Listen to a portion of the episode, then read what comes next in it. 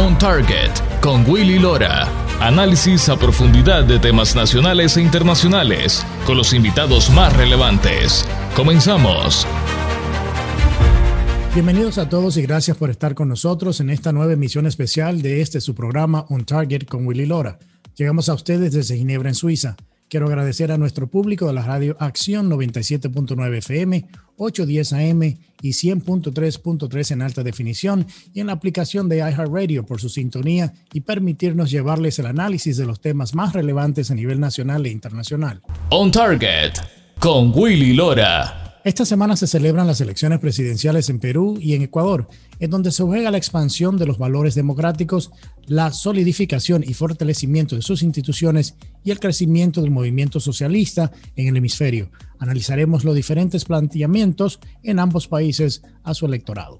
También conversaremos sobre la necesidad urgente de una reforma amplia al sistema migratorio de Estados Unidos, no solo por la llegada de los inmigrantes indocumentados, sino por el proceso interno burocrático que juega un papel importante en el aumento de la, de la inmigración indocumentada a Estados Unidos. Además, esta hora analizaremos desde el punto de vista legal lo que significa la reciente ley aprobada en el estado de Georgia sobre la tarjeta de, identificación requerida a los votantes, que ha sido criticada por el presidente Biden y ha llevado al boicot de algunas empresas al estado. Y por último, analizaremos nuevos esfuerzos de los medios tradicionales en Estados Unidos de con información no cierta querer crear narrativas falsas sobre temas y políticos, hundiendo más cada día su credibilidad entre los ciudadanos estadounidenses. Para analizar estos temas me acompañarán en esta hora el analista de política internacional Pedro Pedrosa Rodríguez, desde Miami, Florida, la doctora María Herrera Mellado, abogada, y la galardonada periodista Isabel Cuervo. Les quiero dar la bienvenida a todos al programa de hoy. Quiero comenzar este primer segmento con el analista de política internacional, Pedro Pedrosa Rodríguez. Pedro, ¿cómo estás? Bienvenido. ¿Qué tal, Willy? Buenas noches y buenos días y buenas tardes, dependiendo de en qué lugar del planeta nos estén escuchando. Saludos a todos tus espectadores, a todos tus oyentes y gracias por la invitación. Pedro, ¿nos cuentas un poquitito en un, en un minuto y a la audiencia un poco sobre tu trayectoria profesional? Bueno, yo soy un oficial retirado de la Armada de Venezuela. Me fui de baja hace 15 años por negarme a usar la expresión patria, socialismo, muerte. Después hice, bueno, siendo oficial activo, hice una maestría en Relaciones Internacionales y después hice una maestría en Ciencias Políticas, las dos en la Universidad Central de Venezuela y desde hace siete años ejerzo como analista y consultor político. He hecho campañas en Colombia, en México, trabajé inicialmente en Venezuela y ahora estoy explorando el mercado español. Publiqué un libro en el cual relato cómo fue la política exterior de Hugo Chávez para exportar el modelo que él llama socialismo del siglo XXI a otros países de Hispanoamérica. Y bueno, he estado se me conoce en el sur de la Florida por un una célebre entrevista con el peruano Jaime Bailey, quien insistía en, lo maravilloso que era Juan Guaidó y yo le, le advertí que en realidad no iba a hacer nada y bueno, posteriormente tuvieron que, este, tuvieron que, bueno, que, que rectificar. ese, ese es Pedro Pedrosa en línea general. Pedro, esta semana hablando un, poco de, tu experiencia en Venezuela, se celebran las elecciones en dos países de Sudamérica bajo la preocupación del movimiento socialista y la manera que de este socialismo del siglo XXI, eh, que, o sea, que regresó a Bolivia y amenaza en cierta manera a Colombia. ¿Cómo ves tú lo que está pasando en la región? Bueno, lo que está pasando en la región es la consecuencia de de la irresponsabilidad o de eh, la confianza que, los, que los regímenes, que, los partidos políticos de derecha han tenido después de un, como un respiro que se tuvo, creo que fue en 2013, 2014, con la victoria de Mauricio Macri, y entonces se mantuvo este, Iván Duque en Colombia pero este, al igual que Sebastián Piñera en Chile, pero eso en realidad era era alegría de tísico, o sea, ya el daño estaba hecho. La izquierda, y eso yo lo advertí en una entrevista para NTN 24, este, cuando yo presenté mi libro en Colombia y me dijeron que si estaba perdiendo terreno a la izquierda, yo les dije, la izquierda no pierde terreno, solamente se están replegando para, para una contraofensiva. Vemos en Ecuador que a segunda vuelta electoral pasa el delfín de Rafael Correa, uno de los personajes más involucrados e imbricados con Hugo Rafael Chávez Frías cuando ese señor estuvo en vida eh, el Perú ha sido víctima de una sistemática campaña de hostigamiento a todas las instituciones y vemos cómo hay, bueno, o sea, en Perú como de Fujimori para acá se había logrado cierta estabilidad, así le sangren los oídos a los zurdos, ¿verdad? Porque Fujimori fue el que estabilizó el Perú eh, bueno, ha, sido víctima de un ataque sistemático y entonces vemos hoy la atomización completa del país. Hay como que son 18 candidatos. Sí, este, no, se logra ver una mayoría definida. Y hay un eh, esfuerzo que yo creo, eh, ojo con este señor que ha hecho un esfuerzo verdaderamente valioso. El señor Rafael López Aliaga hizo una, lanzó una candidatura por la cual al inicio de año nadie daba medio centavo y hoy está entre ese quíntuple empate, oiga bien, quíntuple empate entre 18 candidatos, ¿no? Increíble, para un país como el Perú. está el Perú. El socialismo del siglo XXI le ha hecho mucho daño a la región, a toda, absolutamente toda la región. Incluso donde yo me encuentro ahorita, en España, llegaron por acá y también generaron su, generaron los, los desastres que generan. Lo que quiero dejarte claro, Willy, es que esta gente no da puntada sin dedal y nada de lo que está sucediendo hoy es un evento fortuito producto de lo que sucedió el año pasado. No, todo esto viene trabajándose desde hace más de 20 años y esta gente va dejando sus sucesores y son estos sucesores los que terminan en definitiva haciendo que, este, que, que, los proyectos de izquierda cristalicen en Latinoamérica. Sí, y, tú hablabas muy bien de Perú, hablabas del abanico, aquel, o sea, y, inclusive yo leí una encuesta esa semana que decía eh, que la misma participación iba a ser a niveles bajos históricos por la cantidad de candidatos y por la desconfianza en, el proceso electoral, o sea, la falta de, confianza en los mismos candidatos, o sea, eh, eh, hasta qué nivel la corrupción le ha quitado a la región el deseo de participar en los procesos electorales en países como estos, como Perú y Ecuador? Bueno, lo que pasa es que este, la corrupción termina siendo un mal asumido de sucesor en sucesor. Sí. ¿Sí me explico? Entonces, eh, es como que llegue un individuo y diga, bueno, yo voy a acabar con la corrupción y entonces empiezan a decirle, mire, presidente, este, fulanito de tal se mantiene con esto y ese mantiene el gobierno por esto.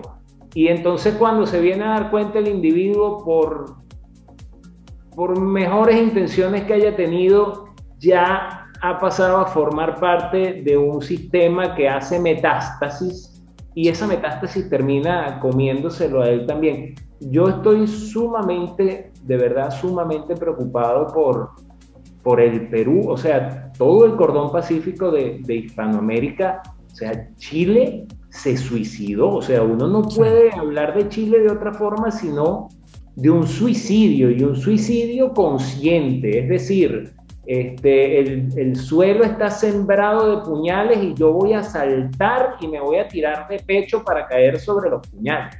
Pero deliberadamente se suicidaron los chilenos. El Perú este, esperemos que, logren, al menos, a ver si, si se logra mantener en la pelea. Uno no puede hacer predicciones a esta altura, pero entre López Aliaga, Hernando de Soto y la, mismo la misma Keiko Fujimori, este, sería, sería lo mejor entre, entre los 18. E, esos tres serían lo mejor que le podrían pasar a Perú. Y Guillermo Lazo, lamentablemente, este, yo creo que es un hombre con, con muy buena visión económica, ¿verdad?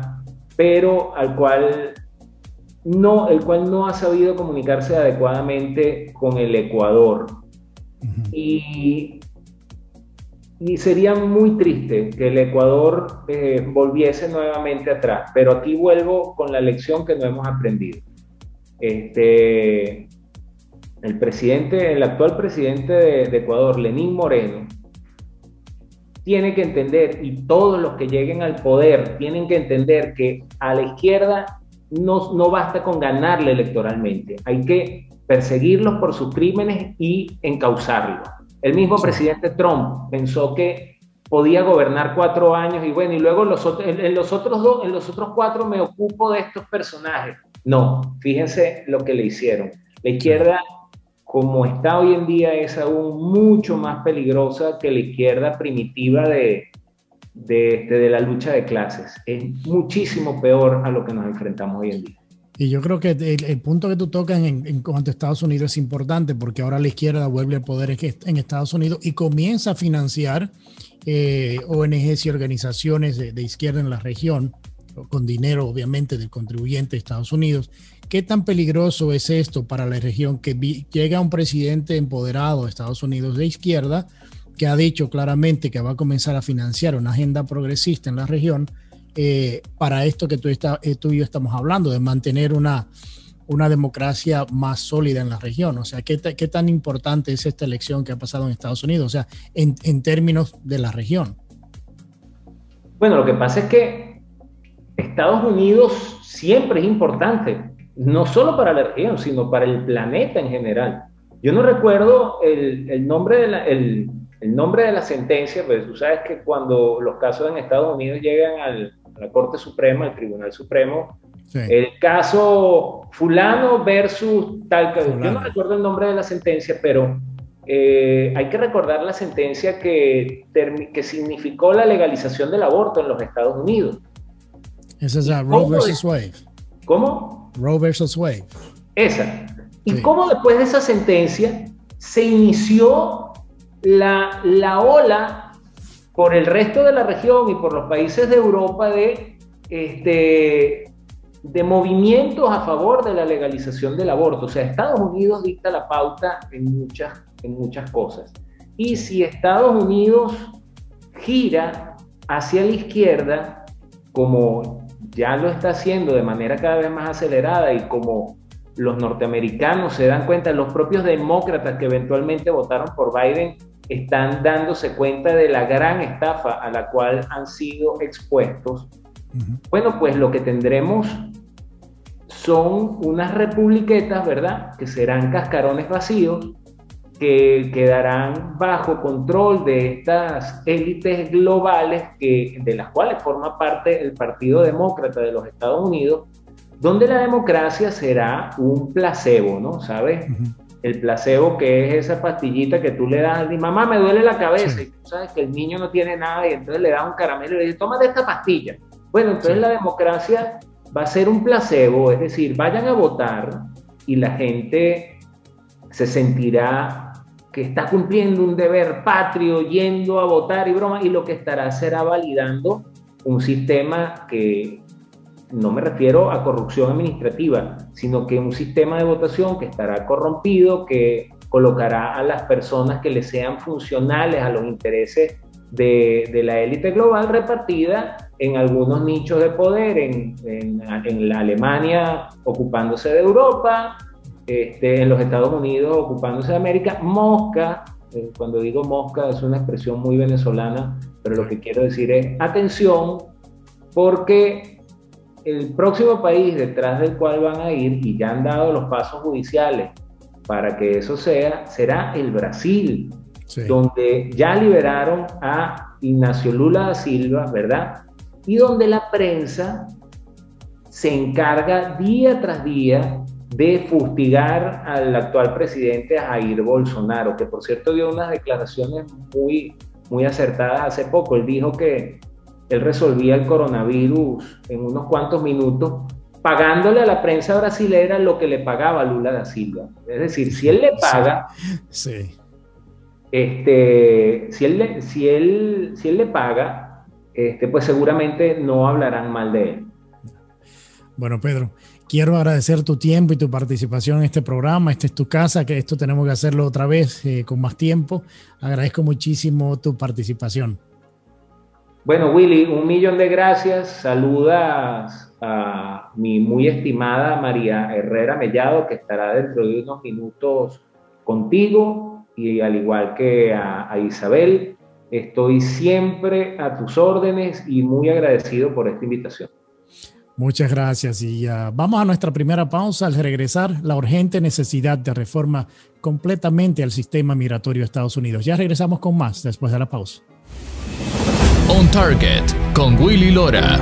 Periodismo auténtico y objetivo. Ya regresamos.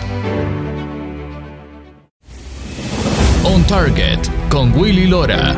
Actualidad y puntos de vista integrales. Ya estamos de vuelta.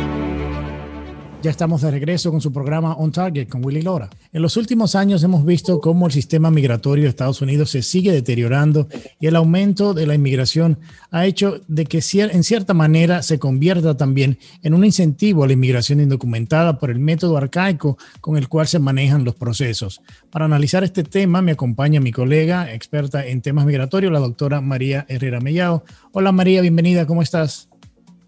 Hola, gracias Willy por la invitación, muy bien. María, si pudieras hacer una calificación del estado del sistema migratorio del país, ¿cómo lo calificarías? Bueno, yo creo que el sistema de inmigración de los Estados Unidos está colapsado. Está colapsado porque tenemos más de un millón de casos de retrasos en los tribunales, en los tribunales en los que los inmigrantes se enfrentan a un proceso de deportación. Y por otra parte, ya veníamos con muchísimo atraso en el sistema inmigrativo, lo que se conoce aquí como USCIS con la pandemia todo esto se ha acentuado, eh, cuesta muchísimo, muchísimo que inmigración procese las peticiones familiares, eh, los visados de inversores, de trabajo y realmente ahora mismo estamos un poco frustrados porque no vemos eh, el fin de la, de la crisis migratoria. Yo, hemos conversado inclusive en otros momentos, además el tema de la frontera y la inmigración indocumentada, el tema de la inmigración legal y los procesos. Y, y hemos visto números de meses de espera para la revisión de casos y el proceso de hasta 10 o 15 años. O sea, ¿cómo no es esto un incentivo para inmigrar ilegalmente a los Estados Unidos? Claro, la espera de 10 a 15 años normalmente suele ser las peticiones entre hermanos, pero antes, anteriormente, las peticiones, por ejemplo, de madre residente a hijo mayor o menor de 21 años, casado o no casado, las, peticiones de familiares directos eh, era una cosa, digamos, muy rápida, se hacía de manera expedita. Para que se haga una idea, en Texas, ustedes lo pueden ver en la página de inmigración y puede tardar desde una semana a siete meses. En la actualidad estamos viendo que en centros de procesamiento, por ejemplo, como California, se está tardando una media de 40, 60 hasta 103 meses. Por lo tanto, esto hace que las familias continúen separadas que lo que decía el presidente Trump de que la inmigración en cadena por familia realmente se ha convertido en un lastre y que em, hay países además que tienen exceso de población en los Estados Unidos, o representación, mejor diríamos, y estos países además tienen una cuota adicional. En el caso de Filipinas, de China, de India, las peticiones tardan muchísimos años. Por eso en el Congreso de los Estados Unidos los lobbies corporativos, concretamente la industria tecnológica, tienen sus representantes, a sus lobos, eh, presionando a los congresistas para que acaben con las cuotas y para que aceleren el proceso. Pero esto es peligroso, Willy, porque esto eh, serviría como un desequilibrio. Es decir, si vamos a presionar solo para que vengan los profesionales de Haití, de India, eso significa que va en detrimento de, digamos, la representación hispana en los Estados Unidos y a su vez afecte, por ejemplo, la cuota de trabajadores en nuevas tecnologías americanos y se deje de invertir en esta zona. Es, un poco complicado lo que estamos viviendo. Porque es una pregunta que yo he hecho en varios programas y, lo hemos conversado. O sea, ¿cuánta inmigración es suficiente? ¿Cuánto puede absorber el, país sin deteriorar el mismo sistema? Porque inclusive los mismos recursos para el procesamiento de, de inmigrantes, o sea, legales, documentados, o sea, y está no solamente al límite, o sea, no tienen los recursos. Entonces, con este tipo de política, o sea, ¿cuál es la, o sea, no sé si has tenido esa conversación con tus colegas, que cuál sería la cantidad de, inmigrantes que la sociedad o que, el, que, o que Estados Unidos puede absorber bajo el, el, o sea, el presente problema económico que tiene el país? A ver, aparte de la coyuntura sanitaria y económica que tenemos, yo para mí el foco de todo de toda mi carrera siempre ha sido un tema de seguridad nacional número uno, ¿no? Entonces muchas personas, eh, los libertarios, a veces me dicen, bueno, eh, no, el libre comercio, cuanto más eh, inmigrantes vengan capacitados, sí, pero entonces estamos poniendo en manos de la inmigración y todos sabemos además que en esta inmigración hay muchos hay muchos países en los que infiltran a espías, a personas que vienen a copiar, ¿no? Los, los copyrights y, copiar todo el sistema de Estados Unidos. Y entonces, ¿qué pasa? Que yo creo que delegar en la, en la inmigración, por muy especializada que sea, toda la mano de obra en un sector estratégico, por ejemplo, el petrolero, el tecnológico, en cualquier, eh, el ámbito aeroportuario, es peligroso. Por otra parte, aunque no he tenido esta conversación, sí es una cuestión que me han preguntado en la televisión, en los foros de inmigración y en las universidades donde yo imparto clases, y yo digo que realmente para mí yo creo la clave, y eso habla muy bien, por ejemplo, algunos partidos nuevos en Europa, es la clave es decir, eh, hacer un match, una equivalencia entre la mano de obra que se necesita y, digamos, las necesidades del país. Hay sectores, por ejemplo, en la agricultura, donde aquí en Florida, en Orlando, vemos que hay una ausencia de mano de obra y hay una necesidad. Ahí hay un número, muy elevado, ¿no? Por ejemplo, de visas para los agricultores. Pero de nuevo, yo volviendo al tema, tenemos que controlar esto porque yo no sabría decirte en qué, en qué, cuál es el número máximo, pero cuando los, los Em, legisladores aprobaron la Ley Federal de Inmigración y el sistema de inmigración nació en este país, se, digamos, más o menos se establecieron estas cuotas por una razón, porque se quería mantener un equilibrio demográfico, un peso de las comunidades y a su vez eh, yo creo que hay que añadirle el tema de la seguridad nacional, porque si no tenemos en cuenta el tema de la seguridad nacional, esto que estamos hablando también, Willy, es el tema importante que no hemos nombrado, que este último mes han entrado o han llegado a la frontera más de 170 mil personas para entrar de forma, bueno, irregular o con carácter humanitario. No sabría qué, qué número decirte, pero definitivamente el equilibrio tiene que existir porque esto es parte también de la identidad de Estados Unidos. Sí, porque nadie, ese, por eso te hacía la pregunta, porque lo habíamos conversado en otros programas y nadie tiene esa respuesta, porque tiene que ser un equilibrio.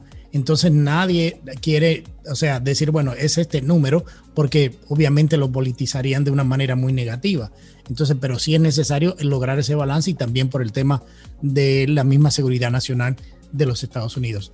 Tú y yo habíamos conversado en otro, en otro momento también el tema eh, de la frontera eh, pero no solamente eh, lo que pasa en la frontera, sino cómo está utilizando el criterio, el CBP o la patrulla fronteriza para dejar en libertad a indocumentados que nuestra audiencia necesita saber en, muchos casos cómo se ponen en libertad inmigrantes que por cometer algún crimen quedan en libertad. O sea, cómo, cómo se está viviendo este proceso ahora, en estos, en estos tiempos. ¿Qué criterios se está utilizando? En Estados Unidos hay un programa que se llama Programa de Comunidades Seguras, ¿no? Por el cual anteriormente las, digamos, las oficinas del sheriff, la policía, eh, trabajaba en conjunto con las fuerzas de inmigración y cuando una persona, un inmigrante, cometía un delito, pues entonces la policía llamaba a inmigración, verificaba su estatus y si el inmigrante estaba de forma ilegal, aparte de someterse a un proceso penal, también la persona, digamos, tenía que entrar a un proceso de deportación y era detenido durante más tiempo. Esto se ha tachado de, bueno, de racista, de supremacista, de además de eh, una violación de los derechos humanos y por lo tanto, eh, ante la presión de, de los grupos, de los grupos de izquierda en este país, se ha dejado de colaborar entre la oficina del sheriff y la policía Olimpíada. Y entonces, ¿qué pasa? Pues que realmente eh, ahora mismo le han atado las manos a la policía, le han atado además las, manos a los agentes de ICE, que se encarga de dar cumplimiento a las leyes de inmigración, porque lo que han hecho ha sido decir, eh, darles un memorándum, ¿ok? Que es una política, una política pública desde el Ejecutivo diciéndole que no vayan detrás de aquellas personas a menos que supongan una amenaza real contra la seguridad nacional y se redefine, se redefine el concepto de seguridad nacional y, por ejemplo, son delitos eh, menores, inclusive ya está legalizado el consumo de cannabis, eh, algunos, bueno, hemos visto incluso en Oregón que por eh, ciertos delitos que para nosotros, por ejemplo, en el estado de Florida son muy serios, allí no van a ser sujetos a ni siquiera un proceso, sino que se van a poner en un proceso de probatoria, por lo tanto, se van a dejar a las personas totalmente en libertad Y lo más preocupante, o por lo menos lo más criticable desde mi punto de vista, es que hay personas que han entrado de forma ilegal, los han deportado, han cometido ciertos delitos y esta administración pretende que estos sean, digamos, males menores, es decir, que si uno viene pidiendo asilo, pues que se, se deje de revisar estos casos. Y, para eso tenemos los perdones, Willy, porque realmente Estados Unidos puede pedir perdón, pero quieren eliminar todo esto. Claro, o sea, si le, si le bajamos el peso de, de, de, cuál sería el castigo por, un, por una ofensa que, que cometa solamente por el tema migratorio, eso inclusive puede llevar a un tema de discriminación, porque por el mismo castigo, un ciudadano americano, un residente legal, puede, va a sufrir la consecuencia de esa ley, que no la va, no la va a, sufrir un, un inmigrante indocumentado pues por eso precisamente están atacando al sistema, digamos que se llama aquí el, sistema criminal también, es decir, están intentando, yo recuerdo hace dos o tres años cuando eliminaron de Nueva Jersey, también las fianzas para ellos son abusivas, racistas, que va contra los derechos fundamentales, a pesar de que tenemos una octava enmienda que eh, evita, o sea, cualquier tipo de, digamos, de penalidad eh, excesiva, pero están atacando a la fuerza de cuerpo de seguridad el sistema judicial y criminal de los Estados Unidos de todos los flancos. Por eso ellos van intentando eh, digamos, eh, deslegalizar o, o, quitarle la punidad a cualquier tipo de ofensa para que no haya ese argumento que tú estás dando, es decir, que se castigue al americano, pero no se castigue al inmigrante, al inmigrante documentado o indocumentado, que haya entrado legal o ilegal. Sí, porque como tú decías, inclusive en el tema de la marihuana que se ha legalizado en varios estados de Estados Unidos, el mismo gobierno de México ha dicho que no, no está de acuerdo en poner sus oficiales eh, a riesgo con los carteles por parar el tráfico eh, ilegal de la marihuana en Estados Unidos porque ya los estados la están legalizando. Entonces, si le están legalizando, ¿por qué eh, entrar en ese, poner a los oficiales del ejército mexicano en, peligro cuando en Estados Unidos lo, están, lo siguen haciendo. En el minuto que me queda, María, eh, yo quería preguntarte, ¿cuáles son estos estados que están saturados de, porque mucha gente cree que, bueno, yo solamente puedo aplicar en este estado o en, el, o en aquel estado, cuando hay otros estados que tienen muy pocos casos de, eh, de inmigración. ¿Cuáles son esos estados que están saturados y cuáles serían otras posibilidades que no estuvieran tan saturados? Correcto. Al igual que en el sistema jurídico que no se puede, o judicial, que no se puede hacer el forum shopping, no se puede ir comprando y diciendo voy a demandar aquí porque las leyes me favorecen o puedo pedir una compensatoria aquí. En inmigración también funciona así, es decir, la petición no va donde usted quiera, va donde el sistema establecido, digamos que tiene que enviarse, por ejemplo, las peticiones de padres a hijos, de, hijos a padres, de hermanos. Y entonces, ¿qué pasa? Que también las entrevistas, eso sí es lo que un poquito eh, podríamos jugar con eso, es decir, la entrevista final se la van a dar dependiendo de donde usted viva, digamos, la oficina más cercana. Pero realmente en los estados, por ejemplo, como California, ¿no? los estados como Nueva York, eh, inclusive algunas ciudades aquí en Florida están muy colapsadas. Sorprendentemente, en Texas no están tan colapsadas. Y yo no sé si es porque recordemos, en, el sistema, para cerrar, el sistema administrativo se divide en la rama judicial, en la administrativa y en la procesal. Entonces, en Texas parece que están centrados en todo el tema fronterizo y casi no procesan peticiones en el sistema administrativo y por eso apenas hay, hay tiempo de demora. Qué bueno, bueno entender todo eso. Bueno, María, no te vayas, que seguimos con el tema legal después de la pausa, pero con otro tipo de leyes. Vamos a nuestra segunda pausa. Al regresar, el estado de Georgia en Estados Unidos aprobó una ley en el cual requiere a los, a los, a los presentes o a los votantes una identificación al ejercer su voto. Ley que los demócratas dicen es racista. Pero ¿qué tan cierto es eso? Ya regresamos con más después de la pausa. On Target con Willy Lora. Periodismo auténtico y objetivo. Ya regresamos. On Target con Willy Lora. Actualidad y puntos de vista integrales ya estamos de vuelta. Gracias por continuar con nosotros en su programa On Target con Willy Lora. La legislatura del estado de Georgia aprobó hace dos semanas una ley en la cual se le exige a cada votante en el estado presentar una identificación al momento de ejercer el sufragio. Esta ley hace, según sus propulsores que exista menos espacio para cometer fraude electoral y al mismo tiempo asegurarse que la persona que está votando es la que dice ser. El Partido Demócrata dice que esta es una de las leyes más racistas porque afecta a los votantes latinos y afroamericanos. María, ¿no puedes explicar un poco desde el punto de vista legal la realidad de esta ley y por qué se aprueba por la mayoría de la legislatura?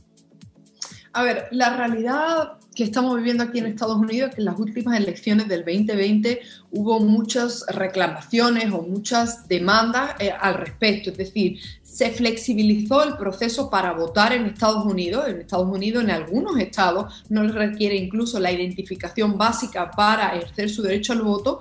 Y en Georgia, que es un estado conservador, pues han intentado tomar cartas en el asunto y, digamos, cerrar, ¿no? Cerrar esos espacios que en el fondo el público, digamos que desconfiaba, ¿no? Y entonces ahora se va a pedir identificación, los, eh, las cajas para depositar el voto van a estar instaladas en ciertos eh, precintos, las horas para votar, bueno, van a ser diferentes. En fin, es que uno lee un montón de modificaciones, pero que tachen a la ley como una ley racista simplemente, yo leía un artículo hoy al respecto, porque afecta a las ciudades donde más se concentra el voto, en este caso en Atlanta, donde hay una gran presencia de la comunidad afroamericana o latina, pues a mí me parece que no tiene base, pero como ellos son, digamos, como estos grupos civiles se dedican y tienen mucho dinero, mucho presupuesto para investigar todo esto, pues he visto que ya van cinco demandas que se han interpuesto, incluso la alcaldesa de Atlanta ha llevado a cabo órdenes administrativas para paliar, entre comillas, los efectos de esta ley. Por ejemplo, eh, va a intentar anunciar a través de las redes sociales, eh, explicar cómo funciona la ley, eh, facilitar que las personas pueden votar, pero tanto como llamarla una ley racista, bueno, yo creo que se está politizando de nuevo el derecho a, ejercer el voto y que lo único que se lo único que he visto hasta ahora es que se ha argumentado que es una violación del derecho a la primera enmienda por ejercer digamos su libertad para eh, digamos libertad de expresión en el sentido de acciones políticas y democráticas es que es un tema tan raro, porque yo, yo leí la ley también y lo vi como que es una ofensa para nosotros los, latinos y los afroamericanos, que se piense que no somos lo suficientemente inteligentes para tener una, una, tarjeta de identificación. En todos los países en la región, para tú ir a votar, necesitas un documento que te acredite como que, está, que puedes votar. Eso no se ve de ninguna manera racista. Inclusive dentro de la ley habla que mantiene las horas de votación y que inclusive amplía los días, o sea, te expande los días a más días que puedas votar. Entonces, obviamente, yo, creo que este esfuerzo nuevo de querer tildar todo lo que sea en eh, que unas medidas que vengan a normalizar un proceso, a hacerlo más fuerte, por alguna razón el Partido Demócrata, Demócrata se ha dedicado a tildarlo racista. Todo es racista en Estados Unidos en este momento y ese, y ese es un, un gran peligro. ¿Tú crees que, María, que se pueda retar esta ley y su constitucionalidad en la Corte Suprema de Estados Unidos o no va a llegar a ese nivel? Bueno, yo no sé qué, decirte, pero yo sí recuerdo que el, Atlanta Journal Constitution tuvo que dar marcha atrás porque los primeros análisis sobre la constitucionalidad o no de esta ley pues fueron errados y, los medios tuvieron que dar marcha atrás. En lo que tú, lo que acabas de decir, yo creo que es muy importante que los, las personas que nos están escuchando entiendan que ahora mismo estamos viviendo en, un, en una coyuntura y en un contexto mundial y concretamente en los Estados Unidos en, la, en lo que vivimos una cancelación de la cultura, en la que se quiere, digamos, reescribir la historia y entonces Estados Unidos, todos esto, estos, ah, digamos, ataques de racista, un sistema, una ley racista, un sistema racista, todo esto está relacionado con la historia de los Estados Unidos. Y para los oyentes de otros países esto es algo ridículo, porque como tú dices, Willy, o sea, en España, República Dominicana, El Salvador, Honduras, donde tú quieras, siempre te van a pedir una identificación. Y nosotros estamos acostumbrados a convivir eh, eh, en igualdad de condiciones y con muchísimos tipos de, digamos, de personas y de digamos, de, de razas, ¿no? Pero aquí en Estados Unidos están extremadamente sensibles con el tema y, bueno, y a, nivel federal tenemos una administración que ha sido financiada por grupos eh, también raciales o racializados, como le quieran llamar ahora, y entonces eh, cualquier cosa que no responda a lo que, a lo que ellos le han exigido que tienen que cumplir, pues va a llevar a cabo una contrarrespuesta. Y es interesante porque para montarte en un avión necesitas una identificación ¿eh? Para ir al banco a sacar una, cuenta de, bancaria necesitas identificación. Para ir de compra a ciertos lugares necesita identificación. Entonces, y eso es no solamente en Estados Unidos, es en todas partes. Y entonces tú te preguntas por qué en el sistema, en el proceso electoral, que todavía tiene que, ser, tiene que tener mucho más seguridad, el Partido Demócrata se aboca a que la gente vote sin tener ningún tipo de identificación. O sea, ¿por qué este partido se ha enfocado en eso? ¿Sería por lo que pasó en, el 2000, en las elecciones de 2020, donde hubo tantas irregularidades en la votación? Puede ser, pero es que yo vuelvo a insistir que esto viene de más atrás. Estamos hablando que están utilizando la discriminación histórica, ¿no? Contra ciertas minorías, contra los negros, contra las mujeres, para aplicarlo a la realidad actual y decir que en el pasado se discriminó y en el pasado la comunidad afroamericana fue más afectada y por eso hay que evitar que se vuelva a repetir la historia, pero vivimos en un éxtasis, en una digamos, en, una, en un momento en el que mm, hay que tener la cabeza muy fría para realizar la ley y hay que estar muy desapegado de, de, la realidad que vivimos social para eh, valorar si de verdad esto puede ser una ley que llegue hasta el Tribunal Supremo y que sea tachada de constitucionalidad. O sea, no, no, no, lo veo, la verdad. Y la, tú hablabas del, del AJC, del Atlanta Journal Constitution, que, que sacó la noticia por, de la cual el presidente Biden dio declaraciones completamente erróneas eh, y pidió un boicot al Estado, dio pie que líneas aéreas como American, United, Delta se involucraran, se involucraran políticamente en este debate y la Liga Mayor de Béisbol mudara su juego de estrellas a, de Atlanta a Colorado. O sea, costándole a la ciudad 100 millones de dólares por algo que es completamente falso. O sea, la cultura de la cancelación llegó a Atlanta bajo una premisa falsa, lo cual en mi opinión, de muchos y de muchos analistas, o sea, le, terminará costando la mayoría en el Senado a los demócratas. O sea, ¿qué opinas tú de que esta cultura de la cancelación que se ha ejercido en el Estado pueda que revierta el próximo año el control del Congreso y en seis años más en el Senado? Yo no lo sé, pero lo que sí tengo claro es que ahora mismo estaba viendo incluso un webinar del Texas Public Policy eh, Foundation sobre el, digamos, eh, cómo se están moviendo las corporaciones, ¿no? Y cómo antes el conservador, por ejemplo, en Estados Unidos defendía la corporación porque el gobierno se enfrentaba, ¿no? Eh, los legisladores se enfrentaban con las corporaciones pero es que ahora mismo vemos una alianza, es lo contrario, vemos al gobierno eh, federal eh, haciendo migas con estas eh, corporaciones para, digamos, discriminar, para acabar con los negocios de los estados y con el dinero del contribuyente. Estamos viviendo lo contrario de lo que cualquier persona imaginaba, es decir, un gobierno federal de izquierda colaborando con empresas multimillonarias que uno pensaría que son capitalistas, pero teníamos un punto en este webinar y que decía que todos los ámbitos corporativos ahora están copados por personas, digamos, eh, globalistas de izquierda que eh, van a trabajar de esta forma para cancelar la cultura y para emitir eh, este tipo de declaraciones sin ningún tipo de preocupación por las consecuencias. O sea, yo me reía porque yo decía en, el, pronunciamiento del CEO de Delta que hablaba de que eh, ese tipo de ley no era el valor de, no, apoyaba los valores de la empresa. Yo decía, bueno, pero si es así, la gente va a ir a Delta a volar sin ningún tipo de identificación y lo tienen que dejar volar. Porque como no es, porque yo entiendo que si la noticia fue falsa, de lo que se dijo fue falso sobre la ley, si tus valores son la falsedad, entonces como empresa tienes problemas. No, y además, si esos no son los valores de la empresa, entonces vas a ver un aumento en tus ventas. Y lo cierto es que los conservadores van a boicotear a Delta, a American Airlines, a Bank of America, a Porsche, a, la MLB, porque a ellos les gusta muy bien el libre mercado cuando no les afecta, pero ahora yo quiero ver cómo va a afectar esto, porque realmente es, es, eh, es ridículo. Se están metiendo en lo que podemos, o sea, se están metiendo las grandes multinacionales, ya no solo las tecnológicas, sino las aerolíneas, los bancos, todas las, las empresas, las grandes industrias, en decidir si mi vecino tiene que votar con una identificación y no porque ¿Por qué? O sea, es que de verdad que es muy eh, difícil. Está, está, está, está muy difícil esa situación porque desde cuando estas empresas se habían eh, mezclado con temas políticos de, esa manera. O sea, a, a, costa de que ya inclusive el mismo, el mismo, la senaduría de, de, Georgia dijo que le iba a quitar, o el mismo gobernador dijo que le estaba quitando los, los privilegios de, de impuestos a estas líneas aéreas y estas empresas que estaban boicoteando el Estado, porque es muy bueno que el Estado te esté financiando eh, parte de tus operaciones y al mismo tiempo eh, criticarlo. María, o sea, en medio de toda esta cultura de cancelación, ¿qué tan difícil se le hace a ustedes, a los abogados, eh, representar clientes? O sea, me imagino que tiene que ser un poco difícil.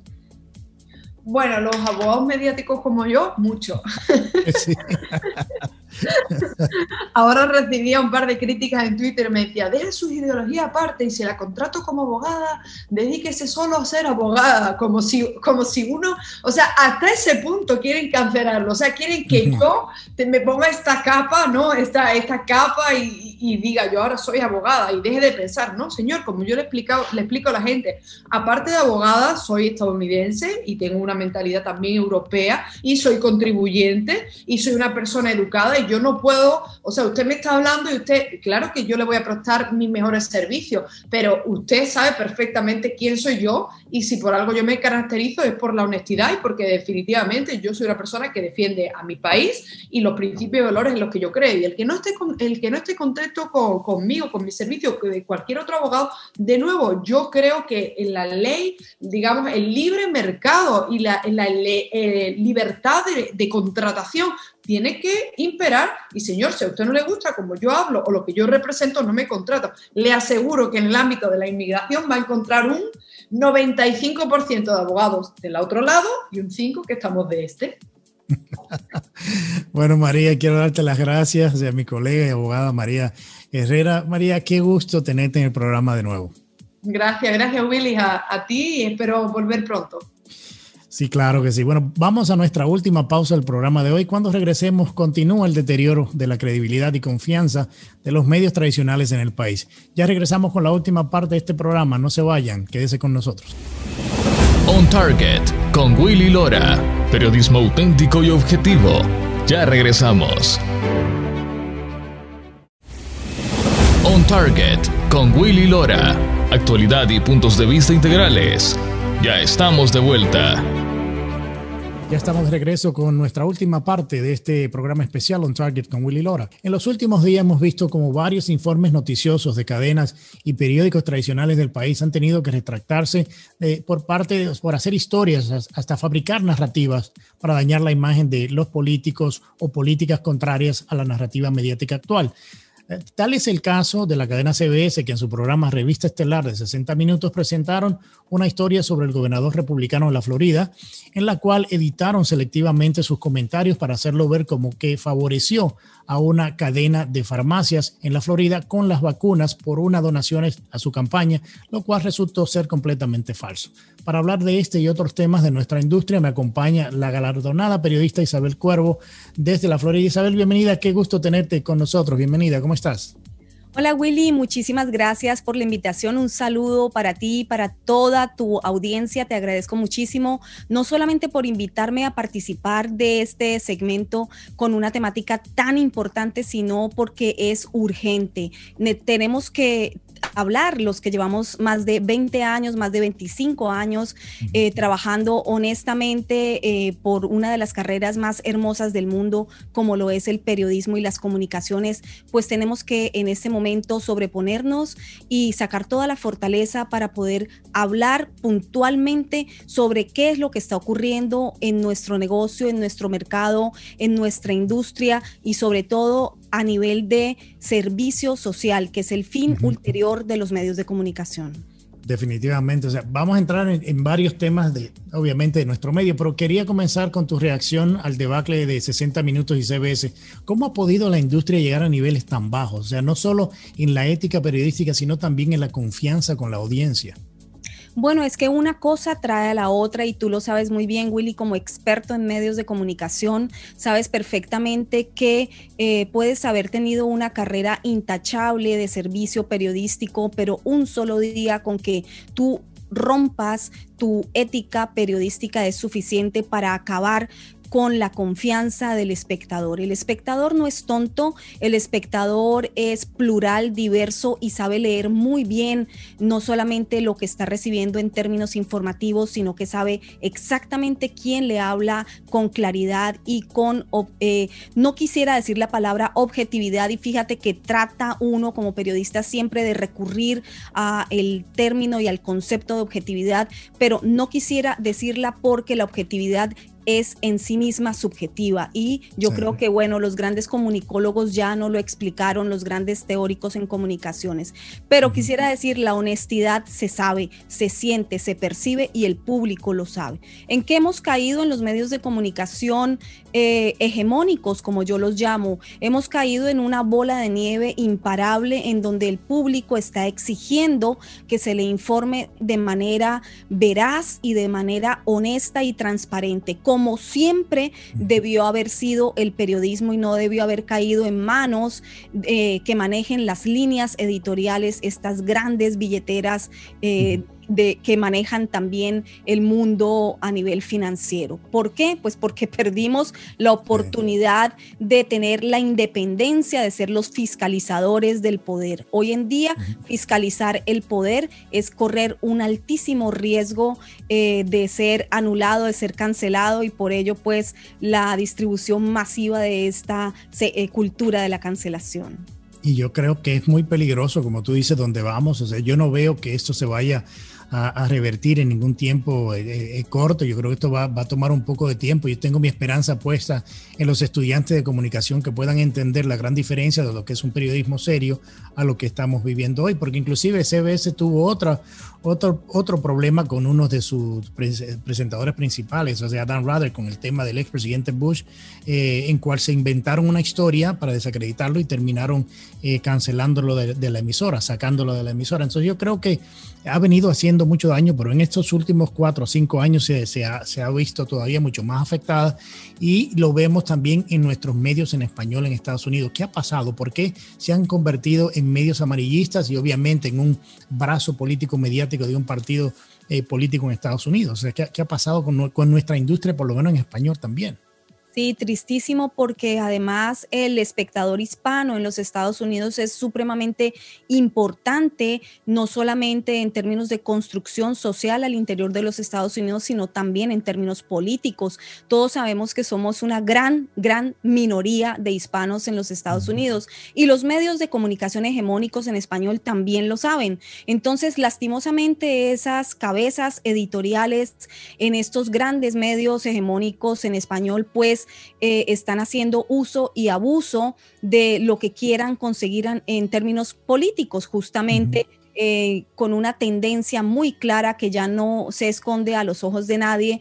Y bueno, como tú lo has dicho, caen en, un periodismo amarillista que todos conocemos muy bien en Latinoamérica, del cual huíamos, del cual eh, tratábamos justamente de alejarnos lo más posible para no caer en esas vertientes tan penosas, ¿no? De el campo informativo. Hoy mismo yo eh, me atreví a poner un tweet, no lo hago, no trato de, esconder eh, nada, todo lo que yo encuentro en mis investigaciones lo arrojo al público, pero tampoco trato pues de hacerle daño ni a mis colegas ni a los medios en donde muchos de ellos yo misma he trabajado, pero es que se cae de su peso ya, es penoso la cobertura que se está haciendo sobre la crisis crisis migratoria de magnánimas dimensiones que se está viviendo en la frontera sur de los Estados Unidos, máxime pensando que son niños, que son menores de edad, los que más están sufriendo, están llegando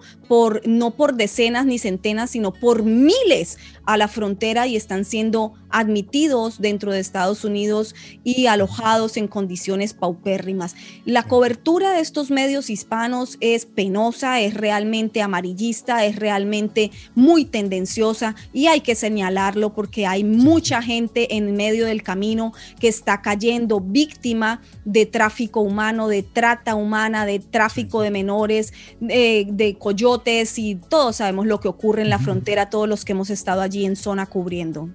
Y yo creo que o sea, hay que seguir haciendo. O sea, yo, lo, yo también como tú, mucho tiempo no, no lo hacía, pero ya he comenzado a hacerlo ya desde hace un tiempo porque necesitamos volver a hacerle entender a la gente de que existe una seriedad en este negocio y que existe una responsabilidad eh, como periodista de poder decir las cosas como son y de fiscalizar el poder no solamente político, poder empresario eh, eh, también, porque mucha gente cree que solamente fiscalizar los políticos es lo que te hace periodista y, o periodismo. Entonces no creo que, que, ese sea el papel. O sea, hay que, hay que fiscalizar, pero hay que fiscalizar a todo el mundo. Y en, y en Estados Unidos eso se ha perdido porque vimos que inclusive en el artículo del Times hablaba de cómo el gobierno o el, o el, partido, el gobierno que está en el poder hizo colusión con los medios de comunicación, financiándole programación y todo esto para eh, ganar las elecciones en Estados Unidos. Y, lo dicen claramente en el artículo del Times. Y yo me reía porque vi que eh, inclusive en El Salvador llegó el representante de, la, de, la, Casa Blanca a reunirse con periodistas en El Salvador y a decir de,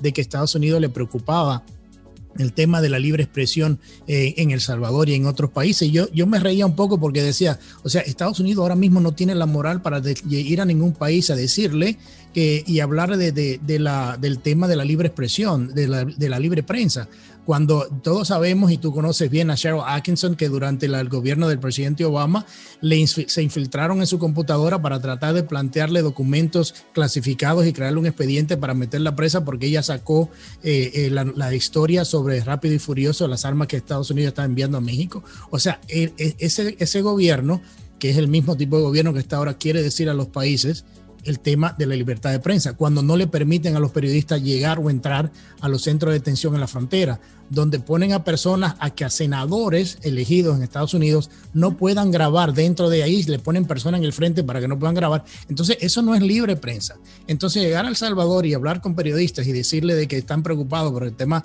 de la libertad de prensa, yo me reía, yo me reía porque decía, es que irónico que van a decirle a Salvador a otros países cuando han hecho lo que han hecho. Y, la misma historia, y por ahí no te voy a preguntar, de eso mismo lo que pasó con la historia del hijo del presidente Biden, con Hunter Biden, la historia que sacó el New York Post, que la misma campaña hizo mucha fuerza para que la historia no saliera, los medios tradicionales colusionaron con el Partido Demócrata para que tampoco saliera. Entonces se han convertido de mano a mano dos hermanitos, los medios con un partido político en Estados Unidos. Sí, así es. Definitivamente la censura ideológica es un hecho, ¿no?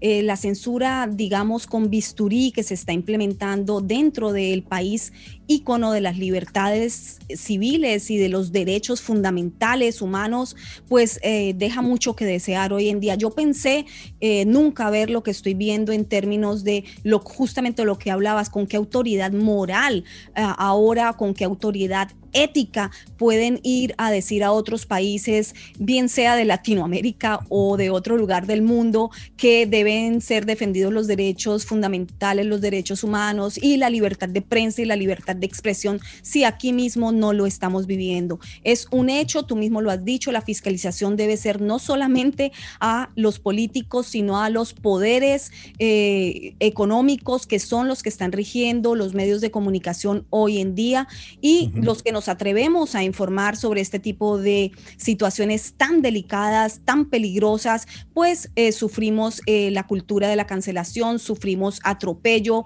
anulación, eh, absolutamente borrados ¿no? del mapa. La, el mecanismo es obvio, el mecanismo es anular al periodista, primero quitarle su reputación, quitarle su credibilidad para que de esa forma pues baje su cabeza y no vuelva a informar. Afortunadamente, y me, disculpas ponerme de ejemplo, pero eh, bueno, eh, eso fue lo que ocurrió y pienso que hablar en voz propia, en primera persona, es importante en el caso mío, solamente por informar sobre un poder eh, supremo que rige varios medios de comunicación aquí en los Estados Unidos. Los que siguen mi trabajo lo saben. Así que bueno, eso eh, se repite, lo hemos visto eh, con periodistas al interior del New York Times, del Washington Post, de grandes medios de comunicación. Y bueno, eso no se puede permitir. Yo creo que es el momento de que varios periodistas que sabemos eh, que esto está ocurriendo, que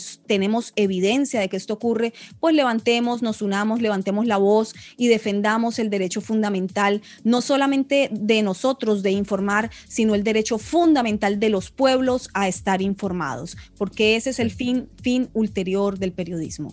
Sí, yo creo que nosotros que estamos hablando de, este tema y otros se van a seguir eh, uniendo y se siguen uniendo porque en realidad si no comenzamos a hablar del tema y no comenzamos a discernir de lo que se le quiere hacer como narrativa al país y al mundo, o sea, estamos siendo parte del problema. Yo creo que tenemos la independencia suficiente y la voz suficiente de decir cuando las cosas están bien y están mal. O sea, como tú sabes, yo soy estadounidense y yo critico a Estados Unidos. ¿Por qué? Porque no solamente la constitución me da ese derecho, sino también tengo que llamar las cosas cosas como son. Y yo creo que cuando las cosas están bien, están bien, pero cuando están mal, están mal.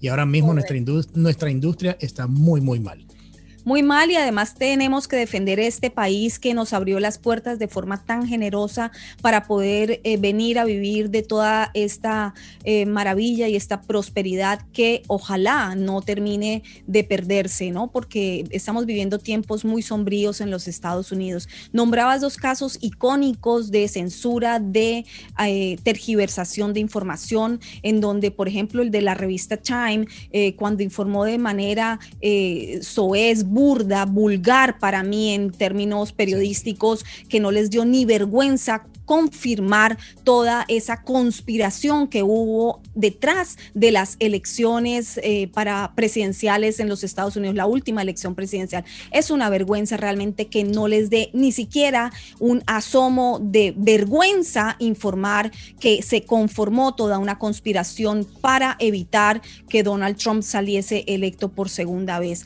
Eso quiere decir que estamos en tiempos no solamente de tergiversación, manipulación de la información, sino de cinismo periodístico en donde ponen también igual, eh, al, yo le equipararía al caso de Hunter Biden con el lanzamiento del libro, que todos los medios hegemónicos han servido de tribuna para promocionar el libro de Hunter Biden, pero no han dicho realmente lo que hay en el trasfondo. Es también una confirmación en ese libro de parte de Hunter Biden de cómo lo que publicó en su momento el New York Post era real y lo taparon, y lo taparon, y lo ocultaron, y lo anularon, y lo borraron de Twitter y de todas aquellas personas que se atrevían a replicar ese artículo que informaba sobre el famoso computador de Hunter Biden que todos sabemos contenía material explícito muy delicado sobre eh, pornográfico y sobre sus movimientos con burisma y etcétera, etcétera, etcétera. Sí, yo creo que eso va a ser uno de los grandes dolores de cabeza para el presidente si el Departamento de Justicia hiciera el trabajo que debiera de hacer, porque en esa computadora se encontraron documentos en los cuales revela del tipo de corrupción que estuvieron haciendo él a nombre de su familia, eh, no solamente en Ucrania, sino también en China. Entonces, parte de la investigación federal que se le sigue a Hunter Biden por, eh, por posible lavado de activos y por corrupción eh, política, eh, si, si sale eh, encausado, creo que eso va a ser un gran dolor de cabeza para el presidente de los Estados Unidos.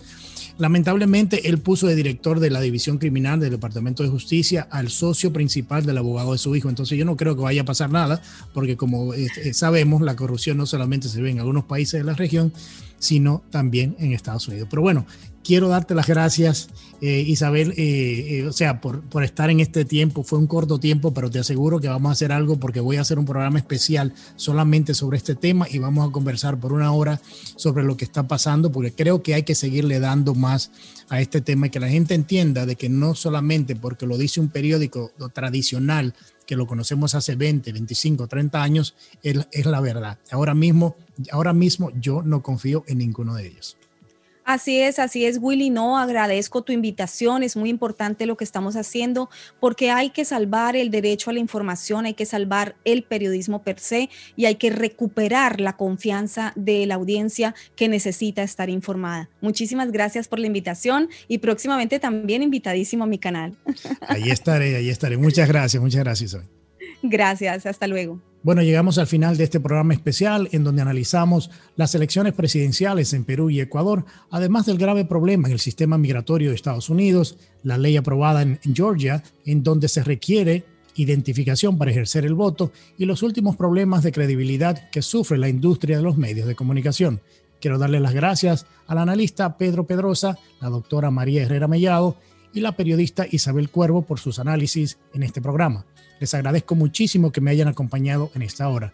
Y a nuestra audiencia les agradecemos la atención y su tiempo a este programa especial y los invitamos a que nos acompañen la próxima semana con otra entrega más de On Target con Willy Lora. Y recuerda, es duro fracasar, pero es todavía peor no haber intentado nunca triunfar. Que pasen un excelente fin de semana. On Target con Willy Lora. Gracias por su compañía. Escúchanos nuevamente en nuestra próxima entrega en Radio 97.9 FM en iHeart Radio.